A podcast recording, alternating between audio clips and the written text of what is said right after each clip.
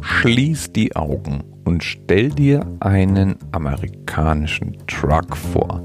Ein LKW also. Siehst du den vor dir? Ein LKW mit geteilter Frontscheibe, einer langen, bulligen, großen, chromblitzenden Schnauze, hinten einen Kasten, der beeindruckend breit ist und zwei großen chromfarbenen Auspuffrohren links und rechts direkt neben der Fahrerkabine.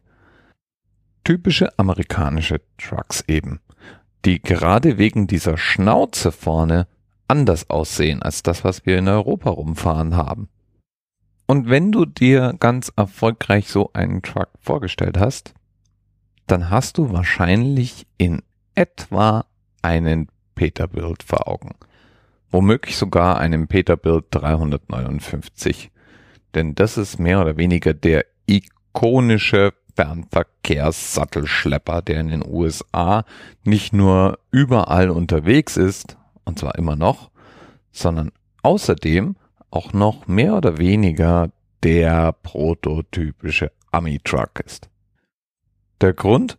Peterbilt LKWs sind einfach schlicht und ergreifend der Marktführer und das schon relativ lange. Seit 1986 sind die dann sogar nach und nach aerodynamisch optimiert. Aber bis dahin waren sie in erster Linie brachial. Und eines der berühmtesten Modelle und heute Themenanker ist der Peterbilt 359. Der wurde ab 1967 gebaut und war das bis dahin flexibelste Lkw-Modell, das überhaupt auf dem Markt zu haben war. Auch gleichzeitig Qualitätsführer. Peterbilts galten als praktisch wartungsfrei und unglaublich robust. Ich sag praktisch wartungsfrei, natürlich in Anführungsstrichen so viel man halt erwarten kann von einer Maschine, die einen hunderter Meilen nach der anderen runterspult und ganzjährig im Einsatz ist.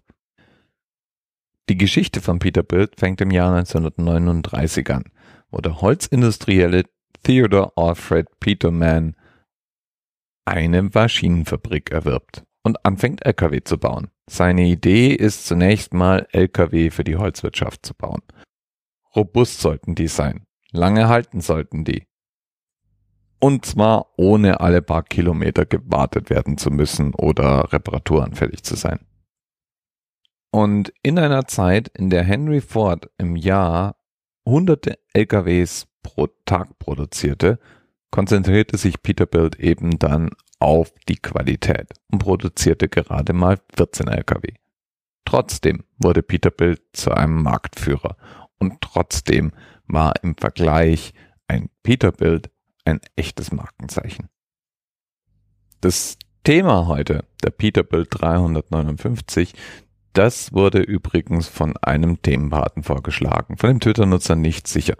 Und der Peterbilt 359 ist nicht der einzige ikonische LKW, den die Firma produziert hat. Es gibt einige Peterbilt, die unter anderem auch in Kinofilmen aufgetaucht sind, dabei fast schon ikonischen Status erreicht haben. So ist aus dem Film Transformers Optimus Prime ein Peterbilt 379. Hm, vielleicht sollte ich für die 379 mal Transformers vormerken. Wer weiß. Bis bald.